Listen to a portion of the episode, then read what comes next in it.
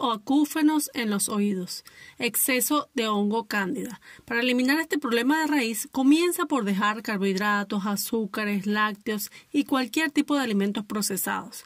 Consume muchos vegetales, jugos y ensaladas verdes, huevos, pescados grasos, frutas moradas, azules y rojas, frutos secos, aguacates, aceite de oliva y coco extra virgen, ya que la mayoría de los casos se debe a esta condición de exceso de cándida y solo se elimina dicho exceso con una alimentación correcta. Magnesio. Dado que el magnesio contribuye al mantenimiento normal de la función nerviosa, también puede ser útil porque ayuda a mantener los nervios involucrados en el sistema auditivo. Algunos expertos creen que la falta de magnesio en las células capilares que se encuentran en la cóclea también puede favorecer al tinnitus. Aceite de pescado. Existen evidencias que demuestran que la toma de ácidos grasos omega 3 que se encuentran en el aceite de pescado ayuda al cuerpo a fabricar unas sustancias que mejoran el flujo sanguíneo no solo de los oídos sino en el cuerpo entero.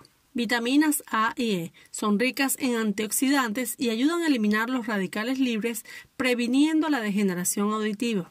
Zinc es muy recomendable en casos de traumas sonoros o acúfenos. Puedes encontrarlos en los huevos, el pescado y las carnes magras. Consume también potasio y complejo B. Recomendaciones. Haz meditaciones o terapias con sonido del mar o de gotas de lluvia, cascadas, oír llover, etc. Evita los ruidos o niveles altos de sonidos.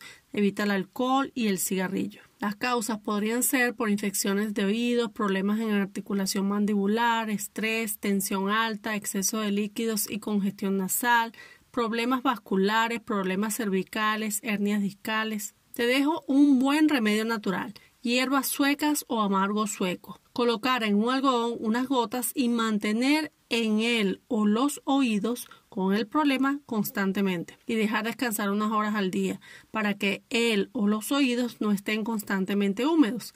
Hazlo hasta que desaparezca el ruido, que debería ser en pocos días, máximo un mes. De lo contrario, pasas a otro remedio.